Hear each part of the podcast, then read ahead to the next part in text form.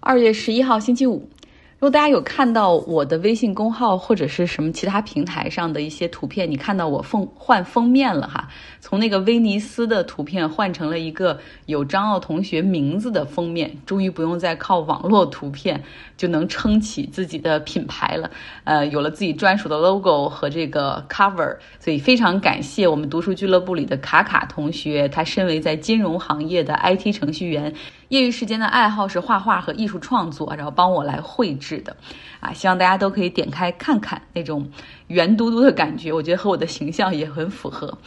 呃，那假如说你今年希望多看一点书的话，希望加入我们这个大家庭，多多交流，那可以来到微信公号张奥同学，留下你的微信号码或者二维码。我们读书俱乐部在下周会开始看一本新书，叫《秦志两千年》。因为不同平台有不同的要求哈，所以我们今天先从软的开始说。呃，今天是周五嘛，所以又请到 Jessica 给我们讲一讲德国的分享。好，我是 Jessica，今天是大年初三，我的一个朋友就已经开始工作了。他今天给我发了一份合同，他说呢想从一家德国的公司买一个产品。我问他这是一个什么样的产品，他说因为这是一个行业内的产品，呃，要解释起来呢就比较难。他说呢你就简单的理解成它是一行代码。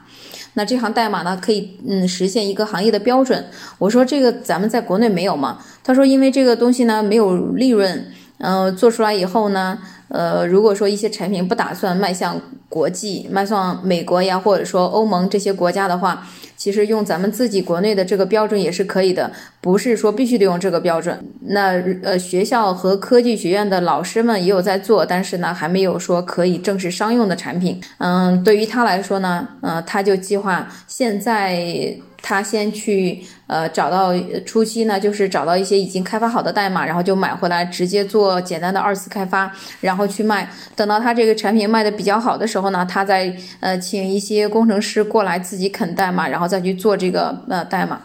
他是这样想的。那因为我。对这个东西并不是很懂嘛，我就是，呃，当然他是咨询我的其他的方面哈，嗯，然后就引出来了，呃，就是今天的话题，想和大家聊一下，你跟德国人打交道的话，需要注意一些什么问题呢？或者说需要注意哪些方面？如果说我们就是卖给他产品，我我卖给他产品，那这个没有问题，因为就是我们就收钱嘛，呃，但是如果说你从德国人那儿买东西。啊，那么其实还是有很多点是需要去考虑的，就总结了以下的七点。第一就是语言的方面，德国人呢会说英语的并不是那么多。呃，肯定能找到会说英语的，但是呢，也要做好他们只会讲德语的准备啊。第二呢，就是购购买过产品以后呢，要考虑到关于这个产品后续需要沟通的地方多吗？他们真的是只会让你发邮件，呃，很多时候出于数据保护和防诈骗的原因，对方的邮箱只能接收不带图片的，呃，还有不带视频的一些邮件，附件稍微大一点点，然后就收不到了。如果你想用一个视频来说明你遇到的这个问题，想清晰的是一个什么样的问题，希望他帮你解决一下。因为你买的这个产品，他需要给你提供一些呃售后的一些服务支持。因为我看到他的合同里面就就有写说，呃售后的服务咨询，呃包含这这是多少个小时，如果超出这么多个小时的时候，一个小时是啊一百二十欧元，是这样来算的。如果就是后续的沟通的成本，就要去考虑进去。嗯，因为有些时候他他并不是不帮你解决，可能有些时候他都不明白这到底是一个什么样的问题，就是跟他们发送一个问题都，很多时候都会变成一个比较困难的选项。我们会觉得现在这个信息化的时代，发送一个东西多容易多简单，那是说只限于说我们给我们自己发送，我们会觉得特别简单。但是就目前来讲的话，很多时候发给德国人邮件，或者说他们发给咱们的，就会有打不开的现象。第三点的话就是。重要的邮件一定要发走以后半个小时以后跟他确认一下。就是在他工作时间以内的时候，要可以打过去他们的公司的电话跟他确认一下。其实很多时候德国人他也不会把自己的私人电话就告诉你，或者说他告诉你的，如果说是销售的话，他一般会告诉你公司给他配备的这个销售的电话，他这个他是可以告诉，但是他自己的电话他一般是不愿意告诉的，而且他也没有这个义务去告诉你他的电话号码是多少。这样的话，他就把工作和生活就完全分得开了。邮件呢发过去以后，要半个小时之后打一下电。话问一下是不是收到了。收到以后呢，我给你发的是一呃有几个图片以及有几个文件啊，是不是这些东西都是可以打开的？这些都没有问题的时候，然后咱们再去讨论到底是一个具体是一个什么样的问题。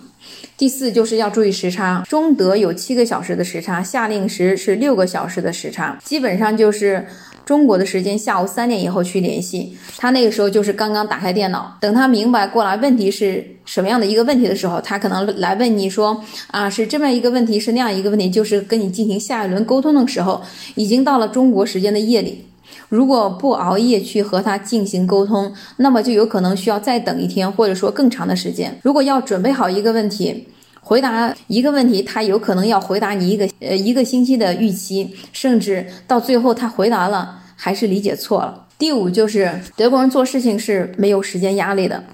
他们的 deadline 就真的是 deadline。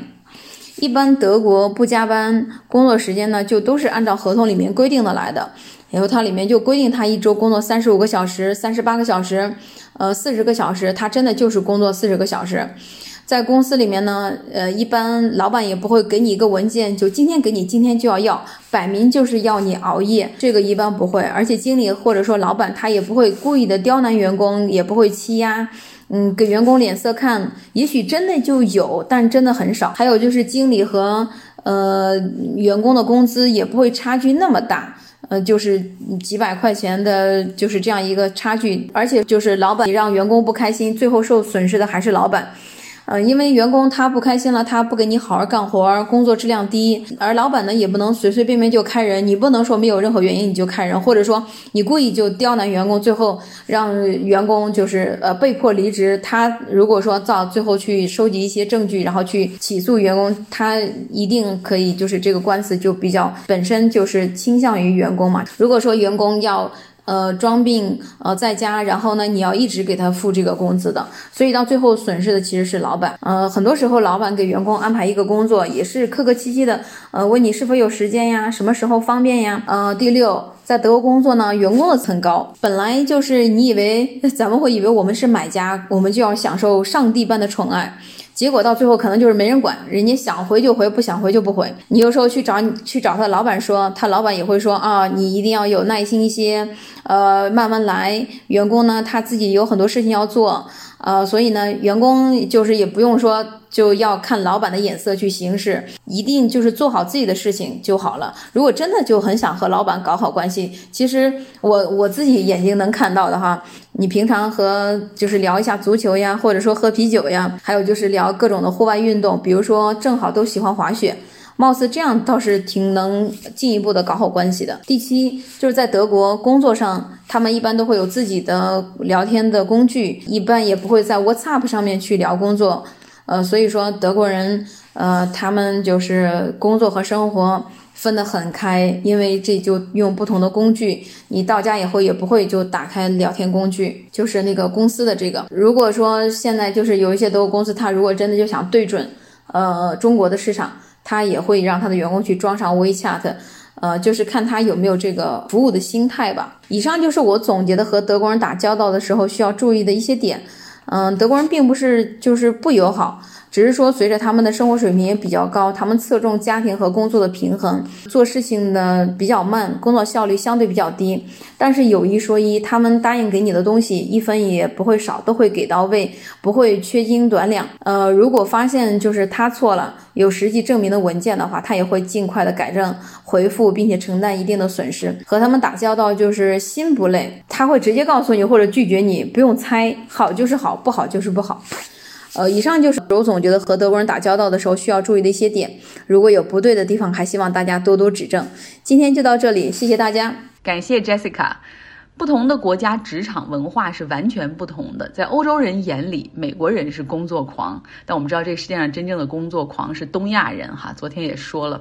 呃，那在美国这边呢，用工实际上是非常灵活的，这让欧洲人实际上很羡慕。像在加州，随时可以解雇，随时可以辞职，不需要任何的理由。一个员工的离职，在欧洲需要给两个月的 notice，就比如说你提出离职到你真正能离开这家公司，是要有两个月。的时间，这是葡萄牙的要求，算是欧洲比较松的了。那在加州，你甚至可以今天上午提出我不干了，然后你下午就可以走人。啊，但是本着友好分手，为了留一个这种互相好的印象，大家普遍离职都会给两周的。Notice，所以你看这个两周和两个月的对比哈。那另外我们还有个分公司在法国，那法国整个的招聘流程更是受政府政策的严格约束，有固定的合同的格式和条款，然后包括你这招聘的时候要怎么样去向劳工部门去报备，就而且根据不同的岗位，你必须设置一定的试用期，这是对双方的一个保护。比如技术人员的试用期是三个月，高管人员的试用期是四个月。我们国家当然很多企业也有。试用期，这试用期主要是为了给你很少的钱，对吧？呃，是为了省钱来用的。我记得我当时毕业之后的第一份工作试用期是半年，只拿基本工资，没有绩效。但是法国的这个试用期更多的是希望大家有机会在这个期间灵活的去考察你是不是真的喜欢这个企业，然后这企业是不是真的喜欢这个个人哈，因为只有这个窗口期你是有机会可以灵活说再见的。然后另外呢，在法国的公司里面，他们是允许员工组成工会的，这非常有意思。像我们在这边就很羡慕，也不是说不允许在这边组织工会，但大家就没有那个意识。但是法国那个公司人不是很多，没有三十人，但是。他们就很自然而然的那个工会啊，这些东西就写在他们的血液里，自然而然的就可以去成立哈。嗯，好，接下来说新闻。假如呢你在喜马拉雅、小宇宙或者中文的 Podcast，那你知道在哪里可以听到完整版的新闻哈？OK。我们先来说美国超级碗的比赛会在本周日加州的洛杉矶举行。那参加的球队是洛杉矶的 Ram 和辛辛那提的 Bengals。辛辛那提的 Bengals 他们的吉祥物是一只老虎，也就是孟加拉虎。他们的头盔上也是有这个虎虎的这个纹路的哈，虎皮的纹路是弄在了这个头盔上。那今年是中国的虎年，美国人人就是很多美国人也是第一次知道哈，然后他们觉得哇塞太厉害了，Year of Time。Tiger 虎年就预示着今年辛辛那提 Bengals 可能会赢得超级碗。这一场比赛我也看了一下，现在门票还在卖，最便宜的区域大概是两千九百美元，那都是离着最远最远，就是最后面的那那一个区域。VIP 区域大概是两万美元左右。呃，当然，我们知道美国有很多有钱人，尤其是加州的那些什么好莱坞啊、音乐圈的大咖们、制作人们会去啊，硅谷里的一些新贵科技们会从啊北加州赶到南加州会去看比赛。那全美的富豪们可能也会来哈，但是有大把的两千九百美元到四千美元之间的票。好，到底是谁去买？我真的是很好奇，究竟有多少人会那么的爱体育？哈，要我是万万舍不得去现场花那么贵的钱看比赛。大概是因为我有做过体育记者的经历，然后那三四年就养成了我看比赛绝不会花钱的习惯，而且不花钱也有最好的位置哈。然后你会后还可以有什么采访区啊，那个 Flash Zone，还有会后的新闻发布会。呃，你知道像我们这边有 NBA 球队金州勇士，他们的球票大概是一百美元吧，就是可以买那个离球场最 远的那个票。他们好多人说一起去看球啊什么的，我说没有必要花这个钱。呃，下周一的时候估计会大家来详细总结一下这个超级碗。今年超级碗的中场秀的嘉宾很多哈，基本上都是唱饶舌的那些人，然后一个人很难撑起，所以是一群人，什么 Snoopy Dog、艾米纳姆什么的等等哈，然后他们都会去唱歌。呃，最近我们这儿气温上升的非常的快，像今天白天最高温度是二十五摄氏度，晚上也差不多是十七八摄氏度。洛杉矶那边已经上升到了三十摄氏度，有的地方已经起了山火。这反映在资本层面上，就是天然气的价格开始下降了，以及羽绒服的品牌加拿大鹅今年今天是跌了百分之十六点二六哈，那个天气暖了哈，他们进入到了淡季嘛。呃，股市方面。本周呢，之前是有反弹的势头，但是今天公布了一月份的 CPI，消费者指数上升到了百分之七点五，又创了一个四十年来的新高，导致三大股指下挫。那最近呢，其实还有一个新闻，就是加拿大的卡车司机抗议疫苗强制令，然后呢，他们不只是在首都渥太华抗议，他们还将卡车开到了美国和加拿大边境的一个这种过境的桥，叫 Ambassador Bridge，把这个桥上全部都给堵。堵塞到了。那这里呢，实际上是连接了加拿大安大略省的温莎地区和美国的密西根州的底特律地区。啊，这个桥承载着美国和加拿大之间百分之二十的贸易往来。那又因为这边连接的是汽车重镇，所以是非常影响员工上班以及供应链的稳定。那像福特、通用、丰田、本田以及克莱斯勒的一个零部件厂都已经宣布被迫削减产能了。这桥上到底是一个什么样的情况？哈，我有图片，大家可以来到微信公号张奥同学上看一看。